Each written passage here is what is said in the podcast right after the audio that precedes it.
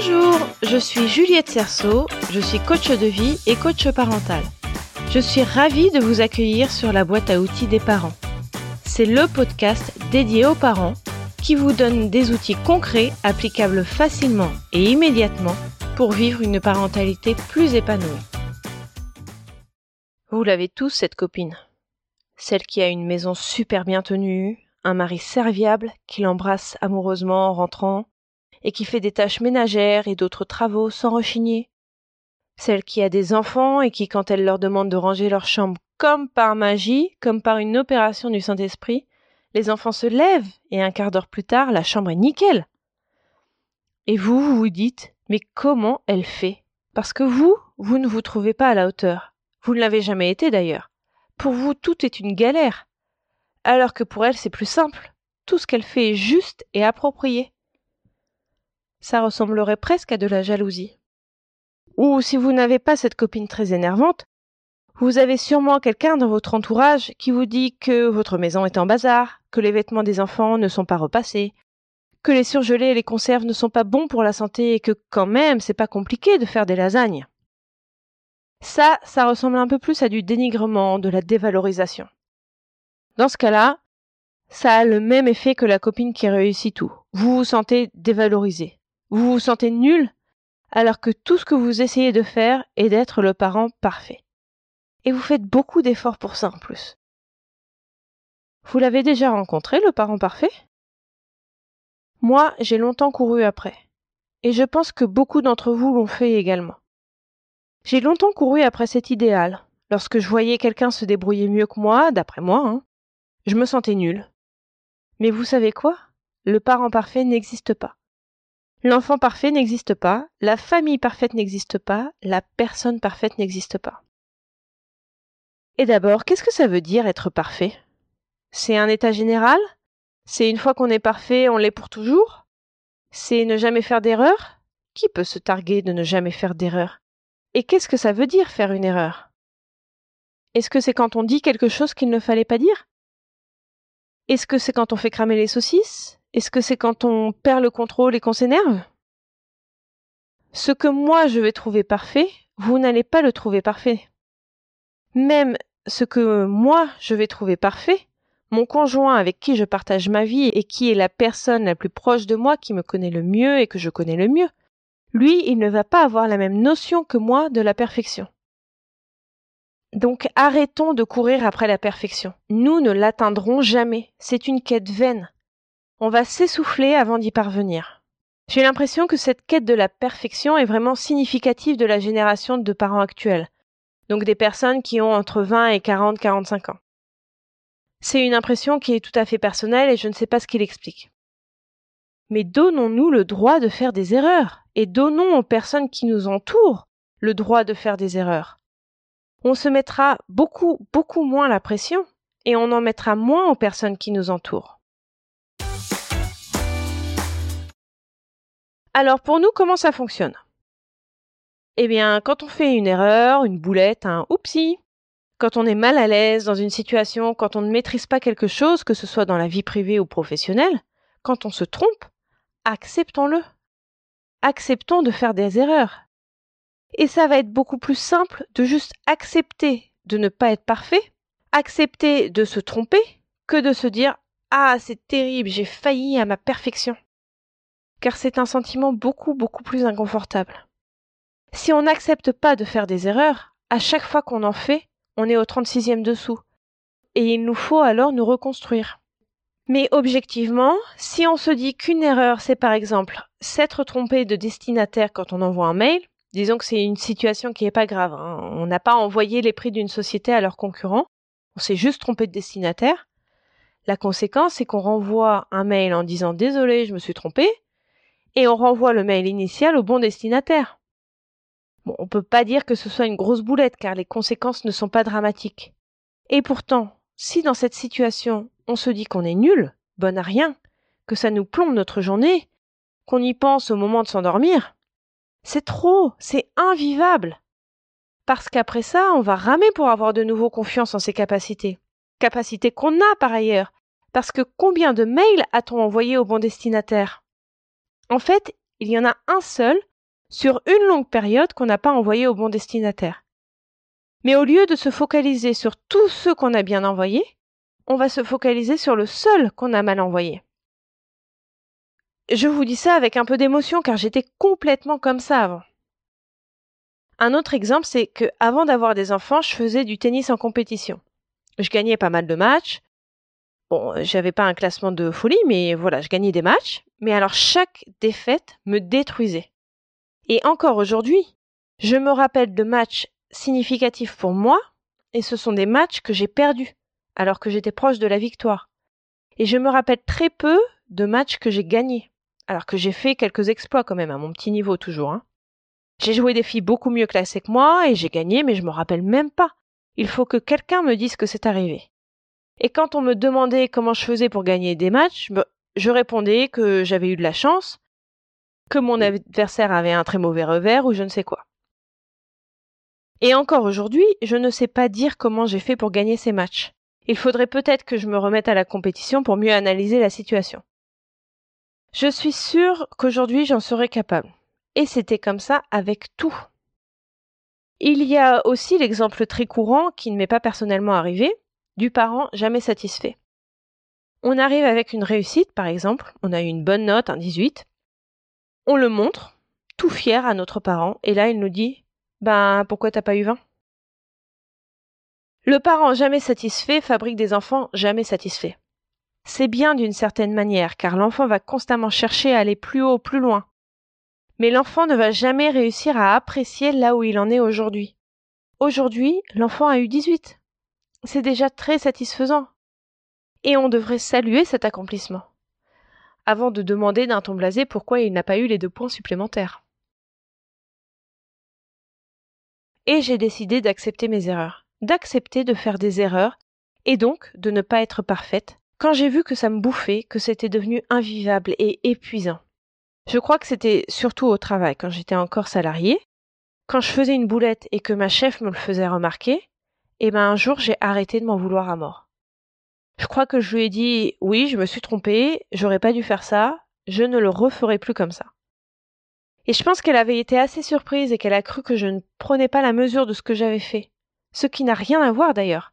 Prendre la mesure de ce qu'on fait, des conséquences de nos actes, et en tenir compte pour progresser, ne signifie pas être miné par cette erreur. On peut très bien faire tout cela et continuer sa journée comme on l'avait commencé.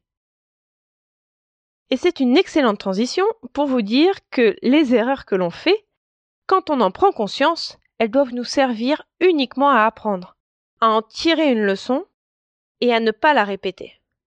Culpabiliser, se dire qu'on est nul n'est absolument pas utile. Je ferai un épisode entier consacré à la culpabilité, je vous en dirai plus à ce moment-là. Et comment fait-on pour accepter les erreurs des autres, et plus spécifiquement de nos enfants, et pour leur apprendre à accepter leur erreur. On a vu que ne pas supporter de faire des erreurs et ne pas accepter d'en faire est assez destructeur et est un excellent moyen de saper la confiance en soi. C'est exactement ce qu'il ne faut pas faire pour faire grandir des enfants qui n'ont pas peur d'oser. Je vais prendre l'exemple de la propreté. Si l'enfant est censé être propre et qu'il a un accident, donc clairement qu'il fait pipi ou caca dans sa culotte, si à ce moment-là, on crie, on lui reproche de s'être oublié, on en fait des caisses, l'enfant va se sentir rabaissé. Ça va ensuite lui mettre la pression pour ne pas recommencer. Mais une pression malsaine, démesurée, absolument pas en lien avec la gravité de la faute. Parce que l'enfant mouille sa culotte, son pantalon et ses chaussures, sûrement le sol aussi si c'est pas le canapé. Et alors? Qu'est-ce qu'il y a de ne pas réparable là-dedans? Et l'enfant va peut-être redemander à mettre des couches, ou va peut-être jamais savoir quand aller aux toilettes. Et il va y aller pour rien, ou il va y aller pas assez, ce qui va provoquer de nouveaux accidents, et c'est complètement l'inverse de l'effet recherché. Je prends un exemple avec un enfant un peu plus grand. L'enfant rapporte une mauvaise note de l'école. Qu'est-ce que vous faites? Vous lui criez dessus en le traitant d'incapable? Vous lui reprochez d'avoir fait telle chose, par exemple jouer aux jeux vidéo au lieu de réviser alors que vous aviez pourtant passé le week-end à lui dire de réviser? Ou alors vous ne réagissez même pas car vous ne voulez pas vous énerver et quoi que vous disiez ça ne servirait à rien? Encore une fois, quel est réellement le problème? Quelle est la gravité de la situation? Votre réaction ne sera pas la même et ne doit pas être la même selon que c'est habituel ou que c'est exceptionnel. En fonction de votre réaction et en fonction de l'acceptabilité que vous faites de la mauvaise note de votre enfant, ça risque de donner des enfants qui font un burn-out scolaire. Ce sont des enfants qui exigent le meilleur d'eux-mêmes en permanence. Et s'il y a un petit caillou dans le rouage, ne vont pas savoir comment réagir, ne vont pas savoir rebondir. Ils ne vont pas accepter de n'avoir eu que 16 au lieu de l'habituel 19. Alors que 16 au lieu de 19, je suis sûr que vous serez d'accord avec moi pour dire qu'il n'y a rien de dramatique là-dedans. Dans ces deux exemples, je ne dénigre absolument pas l'agacement que vous pouvez ressentir. Quand ça arrive, surtout si ça arrive plusieurs fois, pas au bon moment, alors que vous n'êtes pas dans le bon état d'esprit, c'est une situation que vous pouvez ressentir comme pénible et avoir du mal à voir le côté positif de la situation. Ce qui est sûr, c'est que gronder l'enfant qui fait une erreur ne fera que renforcer sa propre insécurité, son manque de confiance en soi. Il va se sentir nul et pas aimé. Il va avoir l'impression que son être est remis en cause. La façon de réagir lorsque vos enfants font des erreurs est d'abord de les rassurer. Oui, tu as fait pipi dans ta culotte, mais c'est pas grave. Tu vois, on enlève le pantalon, on le mettra à la machine, ou on nettoie le sol, et puis c'est tout. La prochaine fois, tu iras aux toilettes, et si ce n'est pas la prochaine fois, ce sera celle d'après, ou encore celle d'après. Ou oui, tu as une note pas très élevée, mais ça ne remet absolument pas en cause le fait que tu es intelligent, que tu as des ressources, et que je t'aime. Donc première étape, on rassure l'enfant. Ce n'est pas un drame s'il se trompe. Ça doit vraiment être ancré en eux, dès le plus jeune âge. Ensuite, comme pour nous, on accepte l'erreur et on cherche ce qu'il a causé pour ensuite l'éviter. Vous lui dites Ok, tu as eu un accident, ok, tu as eu une note assez basse, bon, voyons ce que l'on peut faire. Alors pour l'exemple de la propreté, peut-être que vous pouvez un peu plus fréquemment proposer à votre enfant d'aller aux toilettes, ou de repérer les signes avant-coureurs, ou même de lui expliquer que quand il ressent un poids à ce niveau-là, ça veut peut-être dire qu'il faut qu'il aille aux toilettes. Pour l'exemple de la mauvaise note, demandez à votre enfant pourquoi, essayez de chercher avec lui les raisons. Peut-être qu'il n'a rien compris à la leçon et qu'il peut redemander à son prof, ou à un proche, ou même à un camarade de classe. Peut-être qu'il n'a pas réussi à retenir sa leçon alors qu'il a essayé, et là vous pouvez peut-être lui donner des conseils ou en demander autour de vous, ou encore au prof. Peut-être qu'il n'a pas compris l'énoncé de la question, peut-être qu'il s'en fiche, que cette matière n'est pas son truc, et qu'il faut soit lui expliquer de façon à ce qu'il l'intègre que cette matière est importante pour arriver là où il veut aller, ou alors partir à la recherche de ce qu'il aime, car dans la vie tout ne se résume pas autour des maths et du français. J'en sais rien, il y a plein de possibilités, trouvez celle qui vous convient et qui lui convient. Mais là encore, ce qu'on fait, c'est qu'on accepte l'erreur et qu'on s'en sert pour ne plus la reproduire. C'est la force des erreurs. On se sert des erreurs que l'on fait comme d'une force, comme d'un levier, comme d'un tremplin pour progresser, pour s'améliorer. Et on devient des êtres totalement imparfaits, mais complètement heureux. Et n'est-ce pas ce que l'on cherche après tout?